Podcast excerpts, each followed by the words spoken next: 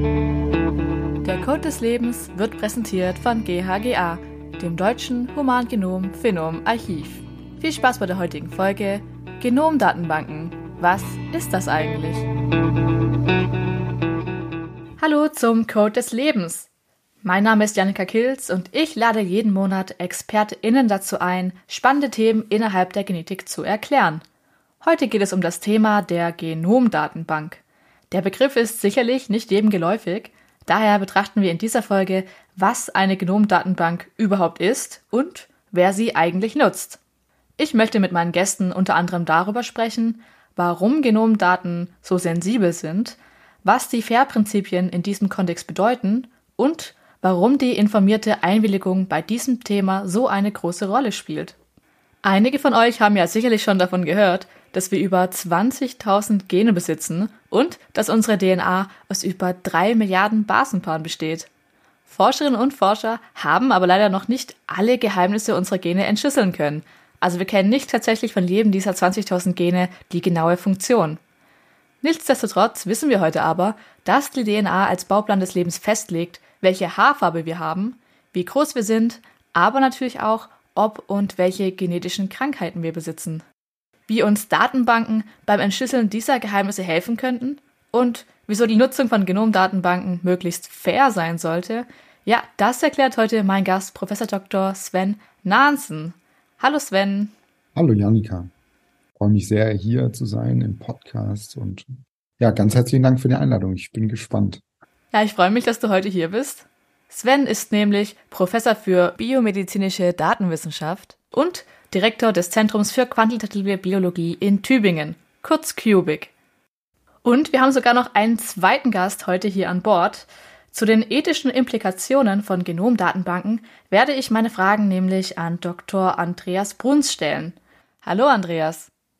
Ja, hi, danke, dass ich hier sein darf.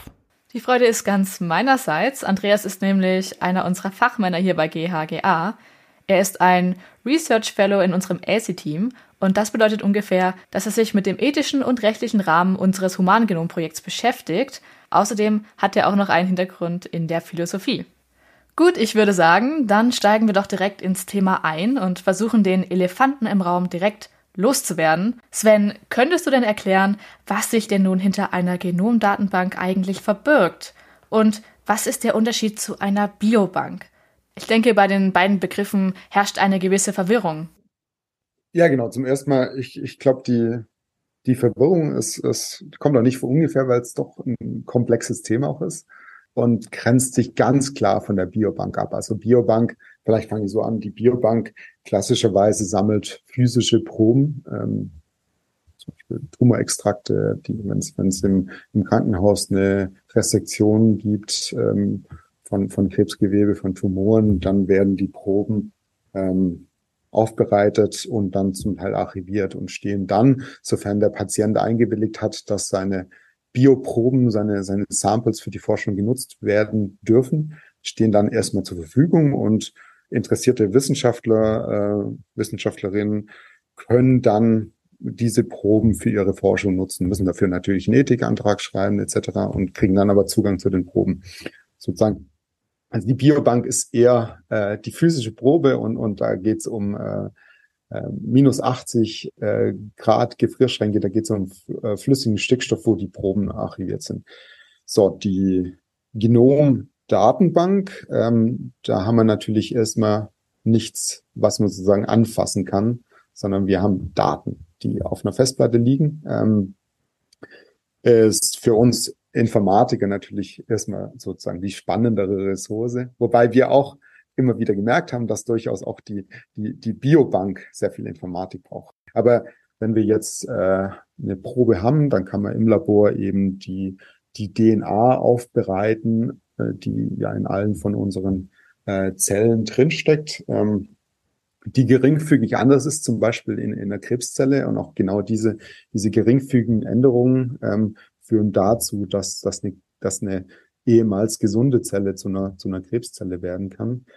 Äh, nichtsdestotrotz haben wir in, in jeder unserer Zelle haben wir äh, circa drei Milliarden Basen, wo dann circa 20.000 Gene draufgeschrieben sind und mit Geräten, die unter Next Generation Sequencing äh, oder, oder eher auch, es gibt auch eine klassische Sequenzierung, aber im Prinzip reden wir heute von Next Generation Sequencing, können wir eben aus dieser Bioprobe können wir Daten generieren. Und, und diese Daten sind zunächst mal die, die Genomdaten. Also darum, äh, erstmal spricht man von den sogenannten Rohdaten. Das heißt, was das Sequenziergerät äh, generiert, sind irgendwas zwischen ähm, 200 und, und, und 500 äh, Gigabyte an Rohdaten von einem, von einer DNA-Probe ein, eines Menschen. Wow, 500 Gigabyte pro Person. Das ist natürlich eine sehr stattliche Menge. Aber nochmal ganz kurz zum Verständnis. Eine Biobank ist also eine physische Sammlung an Proben, also biologisches Material, wie zum Beispiel Blut- oder Speichelproben? Genau. Aha, okay, ja. Und eine Genomdatenbank enthält also einfach Informationen über die Proben, aber keine Proben an sich. Okay. Ja, aber spannend, dass es von diesen sequenzierten Informationen gleich 500 Gigabyte pro Person gibt. Das ist ja ungefähr eine durchschnittliche Festplatte voll. Wie kommt diese Menge denn zustande? Das hängt damit zusammen, dass die, dass die Sequenziergeräte, ähm, die sozusagen die Base, die wird mehrfach gelesen, jede Base wird mehrfach gelesen. Man spricht da wissenschaftlich von einer Abdeckung, Englisch Coverage. Und, und das ist wichtig dann letztendlich, um, um die Information rauszuholen, weil auch äh, Lesefehler passieren, zum Beispiel bei dem Sequenziergerät. Viele Daten kommen dadurch zustande, dass es generell die, die, das ganze Genom eines Menschen eben mit drei Milliarden Basen schon recht groß ist und wir jeden Datenpunkt, jede sogenannte Base vielfach sequenzieren. Und so kommt es zu einer, zu einer hundertfachen Datenmenge, weil wir ungefähr dahin wollen, dass wir jede Base hundertfach abgedeckt sind, wenn wir qualitativ hochwertige Daten sind. Und dann kommen wir eben in die Richtung mehrere hundert Gigabyte an Rohdaten.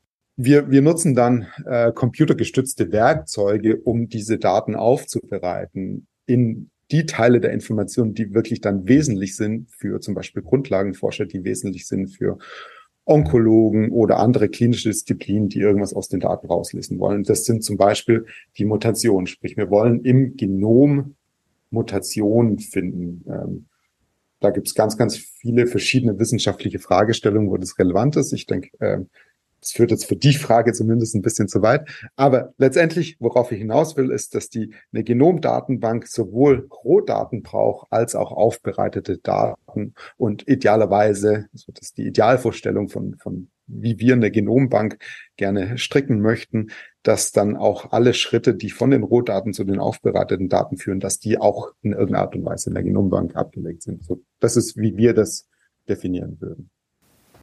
Verstehe. Ja, das passt eigentlich auch schon wunderbar zu meiner nächsten Frage, weil du sagst ja, wir möchten gerne Mutationen im Genom finden. Könntest du da genauer ausführen, wer das Wir eigentlich ist, beziehungsweise wofür Wissenschaftler und Wissenschaftlerinnen Genomdatenbanken eigentlich nutzen? Genau, ähm, sehr gerne. Ähm, das ist letztendlich ja auch sind so die Sachen, die uns auch antreiben, sind immer, warum machen wir denn das eigentlich? Und ich glaube, so spannende Beispiele, also es gibt natürlich viele, viele Beispiele aus der Grundlagenforschung, wo wir einfach mehr verstehen wollen. Also wie funktioniert ein biologisches System? Wie funktioniert äh, eine humane Zelle? Und, und vielleicht nur so als Beispiel, so den ersten Entwurf des humanen Genoms gab es äh, 2001, die sagen den, den besseren und ähm, bis vor kurzem auch aktuellsten Entwurf wurde dann 2003 publiziert. Wir wussten aber da erstens, weil selbst dieser Entwurf noch nicht ganz komplett. Wir hatten immer noch Stellen im Genom, die unbekannt waren. Jetzt gab es äh, letztes Jahr, nee, es war Anfang diesen Jahres, gab es eine, eine spannende Publikation, wo quasi nochmal die, die Enden von Chromosomen geschlossen wurden und wir jetzt ein sehr, sehr komplettes menschliches Genom haben. Aber wir wissen immer noch nicht so ganz genau, was die einzelnen Bestandteile, die einzelnen Gene tun, die auf dem Genom kodiert sind. Äh, auch wenn sich da sehr, sehr viel getan hat in den, in den letzten Jahren, in, in, ja, in den letzten zwei Jahrzehnten ist das Verständnis immer noch nicht ganz da. Das heißt, mit, mit großen Datenmengen, mit, mit sozusagen ähm, Big Data in, in der Genomik erhofft man sich zum einen noch mehr über, über humane Gene zu erfahren, was die denn tun, in welchem Kontext diese relevant sind. So, das zum einen und, und was, glaube ich, sehr, sehr, sehr spannendes und wo es großes Potenzial gibt und, und das sind ja auch die beiden Use Cases, die wir in DHGA haben, ist zum einen mal Krebs ähm, und sind seltene Krankheiten. Und in, in, der, in der Krebsforschung ist das Genom ein sehr wichtiger Bestandteil, weil wir eben in der, in der Krebszelle geringfügige Unterschiede haben zu einer normalen Zelle. Also wenn man sich so eine Gewebszelle vorstellt, zum Beispiel eine, eine Hautzelle, und es da zur Mutation kommt, zum Beispiel durch, durch UV-Strahlung, dann ändern sich ganz wenige Bestandteile von diesen drei Milliarden Basen so, dass die Zelle zum Beispiel schneller wachsen kann. Und das ist jetzt sehr einfach ausgedrückt, aber die, die, die Veränderungen, die man beobachten kann, die sind dann zum Teil auch sehr subtil und von Patient zu Patient, von Patient zu Patient unterschiedlich. Ähm, was dazu führt, dass vielleicht auch nicht jedes Medikament bei jedem Patient identische Wirkung hat. Beim einen funktioniert es besser, beim anderen funktioniert es nicht so gut. Ähm, aber wenn man jetzt quasi personalisiert, wir sprechen da von, von der personalisierten Datenerhebung, personalisiert das Krebsgenom ähm, eines, eines Probanden, einer Patientin, eines Patienten erhebt von dem Tumorgewebe, dann können wir quasi die kausalen Ursachen, die Mutationen von diesem einen Patienten erfassen. Und da verspricht man sich, und es funktioniert Stand heute gut, aber es könnte auch noch besser funktionieren. Aber man hofft sich dadurch, dass man quasi äh, das aus den, aus den verfügbaren Medikamenten quasi das Optimale für den gegebenen Krebs finden kann. So, das ist, das ist eine Anwendung. Ja, genau. Also eine Genomdatenbank ist für Forschende also erstmal eine leicht durchsuchbare Ansammlung genomischer Daten. Und WissenschaftlerInnen nutzen diese Genomdatenbanken dazu, um mehr Informationen über die Funktionsweise von Lebewesen, insbesondere eben des Menschen, herauszufinden. Also wie unser Körper eigentlich funktioniert und aufgebaut ist. Was natürlich besonders wichtig ist in der Erforschung von Krankheiten und ihren genetischen Zusammenhängen. Und an dieser Stelle ist sicher ein kurzer Einschub sinnvoll, was GHGA eigentlich ist. Sven hat es ja gerade erwähnt und ähm, viele wissen wahrscheinlich auch, dass der Podcast, der Code des Lebens, auch ein Podcast von GHGA ist. Also GHGA steht für das Deutsche Humangenom-Phenom Archiv und ist eben genauso eine Genomdatenbank, aber noch im Aufbau. Also die Datenbank von GHGA, wenn sie dann fertig ist, soll eine sichere Dateninfrastruktur für deutsche Forscherinnen und Forscher darstellen und möglichst sicher, einheitlich und fair aufgebaut sein. Also GHGA ist außerdem auch Teil des föderierten Europäischen Genom-Phenom-Archivs, kurz EGA, und bildet dazu den deutschen Knotenpunkt. Genau, denn internationaler Datenaustausch und Kooperation ist außerdem sehr wichtig für die Genomforschung. Vor allem, wenn man bedenkt, wie viele Daten eigentlich notwendig sind. Ne? Also wir alle besitzen ja, wie gesagt, über 20.000 Gene. Da muss man erstmal herausfinden, an welchem Gen oder an welchen Genen es eigentlich liegen könnte, wenn dann etwas nicht so funktioniert, wie es eigentlich funktionieren sollte. Da sind natürlich die Genomdaten vieler unterschiedlicher Menschen notwendig. Ja, genau. Der, der Mehrwert entsteht quasi dadurch, dass wir im Prinzip nur irgendwas mit den Daten machen können, wenn wir viele davon haben. Ja, genau. Also das ist wirklich ein wichtiger Punkt. Aber die Frage nach dem Mehrwert von Genomdatenbanken und damit verbunden natürlich auch äh, dem Wert der eigenen Datenspende schauen wir uns gleich noch genauer an. Ich möchte nämlich jetzt zuerst das Wort an Andreas Bruns, unseren Ethiker, übergeben. Es gibt schließlich noch eine wichtige Grundvoraussetzung dafür, dass Genomdaten von Patienten und Patientinnen überhaupt in Datenbanken gespeichert werden dürfen. Sven hatte es vorher bereits kurz erwähnt, aber natürlich muss die betreffende Person zustimmen, damit ihre Daten gespeichert und auch verwendet werden dürfen. Andreas, könntest du in diesem Kontext kurz erklären, was man eigentlich unter einer informierten Einwilligung versteht? Das ist ja meines Wissens nochmal etwas anderes als eine bloße Einwilligung. Also Informiertheit ist natürlich nur eine Bedingung für gültige Einwilligung. Also wir wissen ja, dass Einwilligung faktisch gegeben werden kann von Menschen, aber dass die nicht immer gültig ist. Ich kann ja Ja zu etwas sagen und dazu gezwungen sein zum Beispiel und dann ist das eben nicht ähm, als gültig anzusehen. Also Informiertheit ist eine Bedingung dafür, dass Einwilligung gültig ist. Ähm, und das ist eben allein deswegen schon wichtig, wenn man sich vorstellt, ich willige ja eine Handlung immer ein unter einer bestimmten Beschreibung dessen, was die Handlung beinhaltet. Und wenn ich kein angemessenes Verständnis davon habe, was die Handlung beinhaltet, dann kann meine Einwilligung, wenn ich sie faktisch gebe, eben auch nicht als Einwilligung zu dieser Handlung verstanden werden, sondern eben zu der Handlung, die meiner Vorstellung entspricht.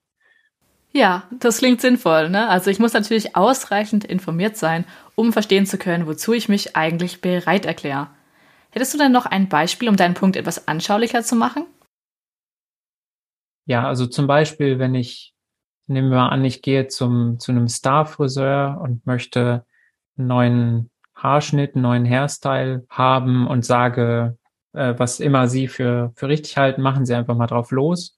Und dann habe ich am Ende eine Glatze, also er hat wirklich einfach all meine Haare abgeschnitten und dann beschwere ich mich. Das, was dann da sozusagen schiefgegangen ist, ist, ähm, dass ich nicht verstanden habe, dass die Handlung einen neuen Haarschnitt verpassen auch beinhalten kann, dass ich am Ende gar keine Haare habe. Ich habe eben sozusagen gedacht, die werden kürzer geschnitten, ein bisschen gestylt oder so, aber ich habe eben nicht verstanden, dass das auch in der Handlung beinhaltet sein kann. Und in dem Fall war eben meine Einwilligung dann nicht gültig, weil ich nicht wusste, dass das darin eingeschlossen ist. Ja, alle Handlungen müssen also klar definiert werden. Nur so kann man Missverständnisse, wie jetzt hier in deinem Beispiel die ungewollte Klatze, vermeiden. Und im Falle der Genomdatenbank, wenn man zum Beispiel seine Daten der Wissenschaft zur Verfügung stellen möchte, muss in der Einverständniserklärung klar beschrieben stehen, was das eigentlich bedeutet. Ja, also welche Probe entnommen wird, in welchem Rahmen die Daten erhoben werden, welche Risiken es gibt und was man vielleicht auch tun muss, wenn man nicht mehr möchte, dass die Genomdaten verwendet werden und so weiter. Hier würde mich natürlich auch interessieren, von welchen Bedenken man denn überhaupt spricht. Andreas, welche Risiken gibt es denn und warum sind Genomdaten eigentlich so sensibel? Ja, also einer der Hauptgründe, warum Einwilligung in der Genomforschung so einen großen Stellenwert hat, ist, dass äh, die Leute eben sagen, Genomdaten sind besonders sensible Daten, weil man die nicht vollständig anonymisieren kann. Also das sind Daten, die sozusagen immer zusammen in Verbindung mit anderen Daten Rückschluss auf meine Person zulassen. Ähm, das heißt, es gibt immer dieses Reidentifizierbarkeitsrisiko. Ähm, und wir müssen eben Patientinnen und Forschungsteilnehmende darüber aufklären, dass es dieses Risiko gibt. Es ist ein bisschen, ähm, zumindest bei, ich finde immer, es ist ein bisschen vage, was eigentlich genau die, was genau im schlimmsten Fall sozusagen passieren kann. Es gibt da so Stichworte wie genetische Diskriminierung zum Beispiel, was ähm, das passiert, wenn äh, genetisches Wissen über mich zum Beispiel an mögliche Arbeitgeber oder mögliche Versicherer kommt und dann bekomme ich auf der Grundlage den Job nicht, dass ich zum Beispiel eine genetische Disposition für irgendeine Krankheit habe oder so. Oder ich bekomme eine höhere, ich muss höhere Beiträge zahlen in der Versicherung. Das sind aber, ähm, also es ist, glaube ich, nicht klar, wie weit verbreitet das sozusagen ist, dass das passiert. Und es ist natürlich auch klar, dass das sowohl moralisch als auch rechtlich falsch ist. Also wenn ich genetisch diskriminiert werde in dieser Hinsicht. Das heißt, ähm, wie groß diese Risiken letztendlich sind und so, das ist vielleicht auch gar nicht so klar. Ähm, es ist ja auch so, dass wenn wir über Risiken sprechen, dann werden die größer in unserem Kopf sozusagen auch. Das heißt, ähm, aber ja, also weil es eben um sensible Daten geht, ähm, ist die Idee, dass äh, man ohne Einwilligung einfach nicht auskommt. Die Person muss sozusagen einfach sagen können, ja, ich nehme diese Risiken, wie klein die auch sein mögen, auf mich. Es ist also gar nicht so einfach abschließend zu klären, wie groß diese Risiken wirklich sind. Und ja, der andere Punkt, den du ja angesprochen hattest, ist die Pseudonymisierung. Wirklich anonym ist man genetisch nicht. Unsere DNA ist in dieser Hinsicht wie ein Fingerabdruck. Man steht in einer Genomdatenbank selbstverständlich nicht mit Klarnamen drin. Also anstelle von Jannika Kills steht in der Datenbank eine zufällige Abfolge von Ziffern und Buchstaben, XYZ123, irgendwas in der Form. Aber da unser genetischer Code ebenso einzigartig ist, ist es natürlich rein theoretisch möglich, mit sehr viel Aufwand herauszufinden, wessen DNA hier gespeichert ist. Aber wie genau muss ich mir das denn vorstellen? Also ähm, ich glaube, es gibt da, ich meine, ich bin jetzt auch kein Techniker sozusagen und verstehe die technischen Grundlagen vielleicht nicht vollständig. ähm, so wie ich mir das vorstelle, es gibt da zwei Möglichkeiten. Die eine ist, ähm, also wenn meine Daten pseudonymisiert werden, dann wird mein Name und andere identifizierende ähm, äh, Nenner sozusagen werden, werden ersetzt durch eine, eine Zeichenkombination. Und es gibt dann aber immer einen Pseudonymisierungsschlüssel, mit dem die Pseudonymisierung aufgelöst werden kann, falls man mich ähm, wieder kontaktieren muss aus irgendwelchen Gründen oder so. Oder äh, ja, wieder identifizieren muss. Und das heißt, die, der Pseudonymisierungsschlüssel liegt irgendwo und es gibt also allein damit schon die Möglichkeit, äh, mich zu reidentifizieren. Das ist die eine Gefahr sozusagen, die jetzt vielleicht nicht so groß ist, weil, weil da immer dann der Schlüssel sozusagen gestohlen werden müsste. Aber die andere Sache ist eben, dass je mehr Daten von mir verfügbar sind, ähm, umso leichter ist es, diese Daten, wenn man sie in Verbindung bringt oder in Zusammenhänge setzt, ähm, auf mich zurückschließen zu lassen. Also äh, zum Beispiel, ja, das ist dann irgendwie, es gibt genetische Daten, einen genetischen Datensatz, dann gibt es die Info dazu, dass die Person aus der und der Altersgruppe kommt, das und das Geschlecht hat, äh, vielleicht auch diese und jene ähm, Einwilligungsspezifika, zum Beispiel, ich habe gesagt, ich möchte meine Daten nur in dem und dem Kontext äh, benutzt haben. Das heißt, es gibt auch so ELSI, Metadaten sozusagen. Und in Verbindungen können diese Daten dann eben doch vielleicht recht leicht den Schluss zulassen, dass es nur ein oder zwei Personen gibt, die da eben in Frage kommen, als hinter den Daten stehend. Das ist natürlich auch immer eine Frage, ja, auch Gruppenanonymität ist natürlich eine Frage. Also wie groß muss die Gruppe sein von Leuten, die da in Frage kommen, äh, um sagen zu können, dass ich innerhalb der Gruppe anonym bin. Hm, ja, ich schätze, da muss wahrscheinlich dann jeder selbst für sich abwägen, was in seiner oder ihrer Situation die richtige Entscheidung ist. Weil man es einfach nicht 100% ausschließen kann, dass die Daten eben doch in Verbindung mit der eigenen Person gebracht werden könnten. Aber ja gut, also jetzt, da wir uns mit einigen der Bedenken auseinandergesetzt haben, würde ich noch gerne hören, was denn dann ein Mehrwert des Datenteilens ist.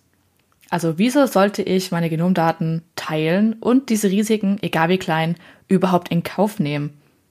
Und ja, also was kann ich mit meinen Daten leisten und inwiefern könnte das auch der Gesellschaft einen Nutzen bringen? Es ist erstmal so natürlich, dass ähm, es gibt einen Unterschied zwischen dem klinischen Kontext hier und dem Forschungskontext. Beim klinischen Kontext zum Beispiel ist ja ähm, normalerweise relativ klar, warum ich derjenige bin, der halt Nutzen zieht aus der, aus der vorgeschlagenen Handlung. Zum Beispiel, wenn mir Blut abgenommen wird, um zu gucken, ob ich einen bestimmten Virus habe oder so, dann ist halt völlig klar, dass das mir nutzt, was da passiert. Und das ist in der Forschung eben nicht so klar, weil in der Regel natürlich der Nutzen der Forschung zukünftigen Generationen von äh, Patientinnen zugutekommt und nicht mir als datengebende Person. Äh, man kann aber natürlich sagen, dass wir alle sozusagen schon von der Forschung profitiert haben. Also ich meine, wir, viele von uns wären jetzt heute vielleicht auch gar nicht hier, wenn es nicht den Fortschritt der Forschung gäbe, wenn nicht bestimmte ähm, Impfstoffe entwickelt worden wären, wenn nicht bestimmte Krankheiten vielleicht auch eben ausgerottet worden wären und so weiter. Das heißt, wir haben sozusagen alle schon von dem Fortschritt der Forschung profitiert und man kann es so sehen, dass wenn ich meine Daten weitergebe, ich sozusagen da einfach einen Beitrag leiste für die zukünftigen Generationen von PatientInnen. Aber es ist schon, es ist schon so, dass, dass es eher ein altruistischer ähm, Akt sozusagen ist. Also dass der, ich schlage jetzt nicht unbedingt direkt Nutzen daraus, aber ich kann halt was beitragen und viele Menschen möchten das auch. Also viele Patientinnen zum Beispiel möchten das auch, dass sie eben diesen Beitrag leisten können. Ja, das ist natürlich ein guter Punkt. Also, dass wir alle schon von vorangegangener Forschung profitiert haben, also sei es Impfstoffe oder auch Krebsbehandlungen. Aber ja, wie du sagst, wenn man natürlich akut von einer Krankheit im Hier und Jetzt betroffen ist, ist die Wahrscheinlichkeit relativ gering, dass aufgrund der Datenspende, die man heute gemacht hat, sich in den nächsten fünf Jahren viel verändern wird. Aber es wäre natürlich schon mal ein Schritt in die richtige Richtung und natürlich auch eine große Hilfe für zukünftige Generationen. Ich möchte auch kurz in den Raum werfen, dass man seine Einwilligung natürlich jederzeit zurückziehen kann, also ohne Angabe der Gründe, und die Daten werden dann aus der Genomdatenbank gelöscht. Nur eine kurze Anmerkung, Wenn die Daten in einer bereits veröffentlichten Publikation erschienen sind, kann man sie dort nicht mehr so einfach herauslösen, aber die Daten werden dann in der Zukunft für keine weiteren Forschungszwecke mehr verwendet. Ja, aber machen wir mal einen kurzen thematischen Bogen. Wir erinnern uns, durch Sequenzieren entsteht eine Flut an Daten, also ungefähr 500 Gigabyte pro Person. Da ist natürlich eine gewisse IT-Dateninfrastruktur erforderlich, um diese Daten zu schützen. Und genau über diese IT-Dateninfrastruktur beziehungsweise die Perspektive aus der IT haben wir uns ja bereits mit Herr Stegle in der Folge KI in der Genetik unterhalten. Also darüber, dass die Genomdaten verschlüsselt werden und dass idealerweise niemand alle Teile des Schlüssels besitzen sollte. Das heißt, wen das interessiert, der kann die Folge nochmal im Detail anhören. Ich hätte jetzt nämlich eine Frage an Sven. Also hättest du ein Beispiel fernab der IT, wie sicheres Datenteilen noch gewährleistet werden kann, vielleicht auch in Bezug zu GHGA? Also typischerweise in, in so großkonsortialen Projekten, GHGA ist ein Beispiel, es gibt aber auch ähm, schon, schon länger ähm, internationale Projekte, die zum Teil über, über sich über mehrere Länder spannen, ähm, zum Beispiel das äh, TCJ, ICGC, das sind Krebsgenomkonsortien. Und da gibt's ein sogenanntes Data Access Committee. Also es gibt's auch für unsere nationalen, für unsere lokalen Projekte. Ähm, sprich, man, man geht mit einer wissenschaftlichen Fragestellung an ein Komitee von Wissenschaftlern ran, wo dann quasi die die Güte äh, der wissenschaftlichen Idee und die, die auch die, die Qualität der Fragestellung, aber auch die sozusagen, das kommt immer zu einer, zu einer Risiko, Risikoabwägung. Ist es für diese Fragestellung wirklich wesentlich, dass man diese Daten brauchen kann? Und genau nur dann bekommen Wissenschaftler Zugang zu den Daten. Also das sind etablierte Mechanismen, die funktionieren sehr gut und das ist wirklich auch sozusagen international der Standard. Okay, nehmen wir an, die Forschungsfrage wurde genehmigt, also wir haben erfolgreich Daten erhoben, zum Beispiel im Rahmen einer Studie. Was macht man denn nun mit den Daten, damit sie möglichst sinnvoll eingesetzt werden können? Ich denke, hier kommen jetzt die sogenannten FAIR-Prinzipien ins Spiel. Was sind denn die FAIR-Prinzipien und warum sind sie für die Genomforschung so wichtig? Es hat sich ein Konsortium von Kollegen zusammengetan und Sprich, es gibt eine Community, die die, die ganze Idee quasi trägt, die zusammengegangen und 2016 äh, in, in, dem, in dem Journal Scientific Data die FAIR-Richtlinien publiziert. Und vielleicht fange ich dann an mit kurz mit der Erklärung der Abkürzung. Also FAIR steht für Findability, A steht für Accessibility, I steht für Interoperability und R steht für Reusability. Also FAIR sagt, Fair Data bedeutet, dass Daten auffindbar sein müssen, dass sie zugänglich sein müssen, dass sie interoperabel sein müssen und dass sie wieder nutzbar sein müssen. Genau. Und das ist jetzt, sind vier Buchstaben, das ist wahnsinnig schnell gesagt, aber wenn man dann wirklich ins Detail geht und eine Genomdatenbank zum Beispiel ähm, fair machen müsste, dann ist es sehr kompliziert, würde ich denken. Kompliziert, so, so. Äh, vielleicht könntest du ja noch mal genauer darauf eingehen, was Interoperabilität eigentlich bedeutet.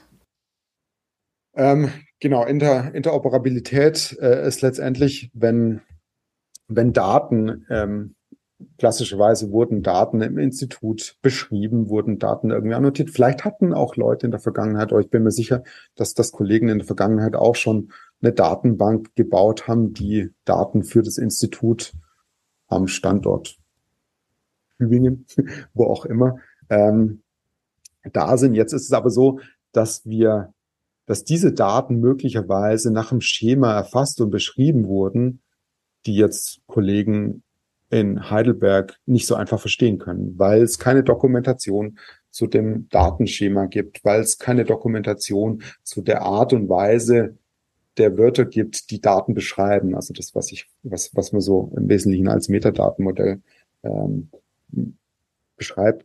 Also was wir letztendlich brauchen, ist eine standardisierte Art und Weise, wie wir Daten managen. Also wie wir, insbesondere wie wir Daten beschreiben. da gibt es auch sehr, sehr viele Beispiele in, in, der, in, der, in der Bioinformatik, aber sicherlich auch in anderen Disziplinen, aber auch heute interessiert uns ja nur die, die Bioinformatik zur Standardisierungsinitiativen. Sprich, man ist schon äh, früh, schon vor, vor 20 Jahren auf die Idee gekommen, dass wir im Prinzip standardisierte Fallformate brauchen für Daten. Ähm, es ist in, in der Massenspektrometrie, wo es um, um Protein- und Metabolitanalytik geht, ist man da ein bisschen, bisschen weiter. Aber wir, das im Prinzip braucht es alle Disziplinen, wo große Datensätze generiert werden, weil nur dann schaffen wir die Interoperabilität, dass man wirklich alle, dass alle Leute ohne großen, insbesondere ohne, ohne Netzwerk von Kollegen zu haben, Daten verstehen können. Da wollen wir hin. Du sagst Metadatenmodell. Was genau ist das denn? Äh, Metadatenmodelle sind letztendlich, ähm, man kann sich das so vorstellen, als wie äh, bestimmte Schubladen, wo man Daten äh, reinstecken möchte und auf der Schublade steht genau dran, wenn ich diese öffne, dann finde ich die Daten äh, dieser Art und, und derer Art. Ähm, das sind so hm, Metadatenmodelle, die wir entwickeln. Ähm, und das tun wir für die Datenannotation, dass wir Daten auffindbar machen. Das heißt, Leute können sich dann zum Beispiel in ein Webportal einwählen und können die Daten suchen, die für ihren Forschungskontext äh, relevant sind und dann die richtige Schublade öffnen und die Daten zum Beispiel runterladen, wieder nutzen oder sogar auf ähm, äh, Rechenressourcen dritter Anbieter verschieben und dort rechnen. Genau, also die, ich glaube, die Möglichkeiten sind sehr vielfältig. Metadaten sind also Beschreibungen von Daten. Also zum Beispiel, dass es sich bei den vorliegenden Daten um Krebs-DNA handelt. Andere Forscher können dann in eine Datenbank das Stichwort Krebs eingeben und kriegen direkt Treffer. Problematisch wird es aber, wenn solche Daten komplett fehlen oder jeder eigene Beschreibungen wählt, die sonst keiner verstehen kann. Metadaten spielen also eine große Rolle für die Auffindbarkeit von Daten und die einheitliche Beschreibung von Daten, also einheitliche Metadaten, sind wichtig für die Interoperabilität. Mit den FAIR-Richtlinien können viele dieser Probleme also vermieden werden. Sven, hast du noch ein weiteres Beispiel dafür? Also welche Probleme aus dem Forschungsalltag sich durch die breite Etablierung der FAIR-Prinzipien vermeiden ließe? Genau, also Beispiel ist, glaube ich, also letztendlich ist das so, dass, äh, auch wenn Wiedernutzbarkeit, Reusability quasi erstmal nur ein, ein Buchstabe von vier Buchstaben ist, aber ist das, da wollen wir letztendlich hin. Und, und das hat vielerlei Vorteile. Letztendlich also haben wir in der Vergangenheit gesehen, dass wenn wir Finanzierung für Forschung erhalten, wir Forscher oder aus Sicht der Geldgeber, wenn Forschung finanziert wird, dann will man natürlich sicherstellen, dass wir nicht in zehn Jahren nochmal Forschung für die gleiche Datengenerierung finanzieren. Das heißt, im Prinzip die Daten, die da sind, die sollten auch äh, für in der Zukunft verfügbar sein und, und die sollten so verfügbar sein, dass die initiale Fragestellung, warum wurden die Daten damals generiert, ähm, die muss so erfassbar sein, dass es zum einen von von Menschen lesbar ist und, und verstehbar ist, aber auch von der Maschine. Und, und die Fair die Fair äh, Principles ähm, gehen auch immer dahin, dass wir nicht nur quasi die humane, ähm, den humanen Zugang leisten müssen, sondern dass wir auch quasi das vom Computer den maschinengetriebenen Zugang, den maschinengetriebenen Verständlichkeit, Lesbarkeit von Daten und, und Wiedernutzbarkeit äh, erlangen müssen. Ja, es hat den konkreten Vorteil für Forscher, dass wir das, zum einen das wissenschaftliche Problem lösen können, dass wir viele Daten brauchen, weil wir müssen Daten von Kollegen aus der ganzen Welt integrieren, um quasi genug Daten zu haben, um Aussagen, um, um zu Kausalität oder zu Mechanismen machen zu können. Äh, das zum einen für, für die Geldgeber hat es den Vorteil, dass wir sicherstellen, dass nicht nochmal die gleiche Datengenerierung bezahlt werden muss, die schon mal bezahlt wurde, wenn die Daten verfügbar sind. So, das sind, glaube ich, zwei wesentliche Punkte. Okay, nochmal kurz zum Verständnis. Also, was genau bedeutet denn nachhaltige Datennutzung im Kontext der Genomforschung? Also, wie muss ich mir das vorstellen, dass Daten wiederverwendet werden? Heißt das, dass ForscherInnen zum Beispiel Krebszellen für eine Studie sequenziert haben und ja, ich kann dann eine Studie mit den gleichen Daten machen? Oder wie genau muss ich mir das vorstellen? Das zu einem, das, das wäre das wäre ein Szenario, das man sich vorstellen könnte. Ähm, ein anderes Szenario, was man sich sehr, sehr gut vorstellen könnte, ist, ähm, wenn man ähm, sich in der Forschung auf eine bestimmte Krebsentität stürzen möchte. Zum Beispiel Glioblastom, das ist ein ähm, sehr schwerwiegender Gehirntumor, den wir zum Beispiel auch in, in verschiedenen ähm, Forschungskontexten bearbeiten. Da kann es natürlich von sinnvoll, sehr, sehr sinnvoll sein, wenn wir jetzt äh, Glioblastom-Sequenzierung in Tübingen haben, aber dass wir irgendwie nur glücklicherweise nur wenige Patienten haben hier lokal. Wir aber Daten brauchen, die irgendwie tausend Patienten umfassen oder, oder noch mehr, dann will ich gern Daten von anderen Standorten mit dazu nehmen. Und das heißt, die wurden dort generiert, möglicherweise mit einem anderen Forschungskontext. Möglicherweise war dort der Forschungskontext ähm, ähm, Grundlagenmechanismen, was sind, was sind, was, was passiert, dass genau die äh, Zelle eines Gehirns zu einer Glioblastomzelle wird. Also das könnte eine mögliche Fragestellung sein. Und hier will ich aber sozusagen eine, eine klinische Studie machen oder eine, eine die mir Aussagen trifft, was ist die beste Therapie. Das heißt, es ist ein anderer Kontext, aber wenn ich meine Genomdaten an verschiedenen Standorten interoperabel speichere, dann kann ich einfach die Daten in meinen Kontext reinnehmen und dann mit einer, mit meinen Bioinformatik-Werkzeugen, mit den sogenannten Pipelines eventuell neu rechnen und ich habe dann größere Datenmengen. Ist also einfach eine richtig tolle praktische Sache. Ja, kann ich nur zustimmen. Ja, also vor allem, wenn man natürlich auch bedenkt, dass nicht jedes kleine Labor die Möglichkeit hat, solche Datenmengen auch immer selber zu generieren.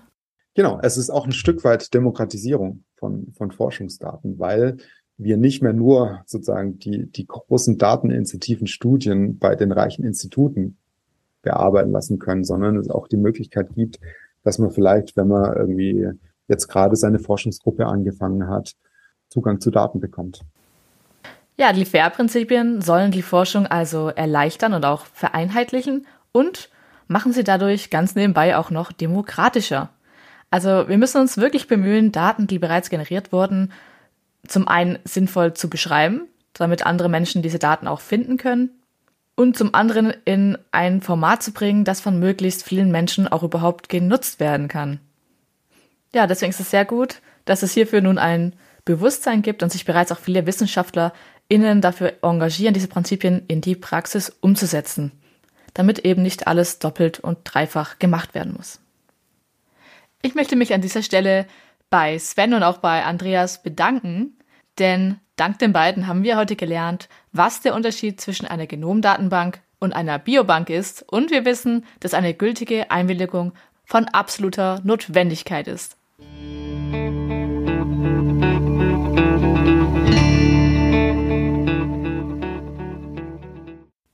Würdet ihr eure Genomdaten einer Genomdatenbank zur Verfügung stellen? Schreibt uns gerne eine Nachricht auf Twitter unter Code des Lebens oder ganz neu auch auf Mastodon unter der Code des Lebens podcasts.social. Ansonsten kann man uns auch einfach per E-Mail unter codedeslebens at gmail.com erreichen. Dieser Podcast wurde präsentiert von GHGA, wir bieten Infrastruktur, in welcher Genomdaten sowie weitere medizinische Daten sicher gespeichert und kontrolliert zugänglich gemacht werden können. Das Projekt wird von der Deutschen Forschungsgemeinschaft finanziert und ist Teil der nationalen Dateninfrastruktur. Weitere Informationen findet ihr unter www.ghga.de. Vielen Dank an unsere heutigen Gäste und auf Wiederhören.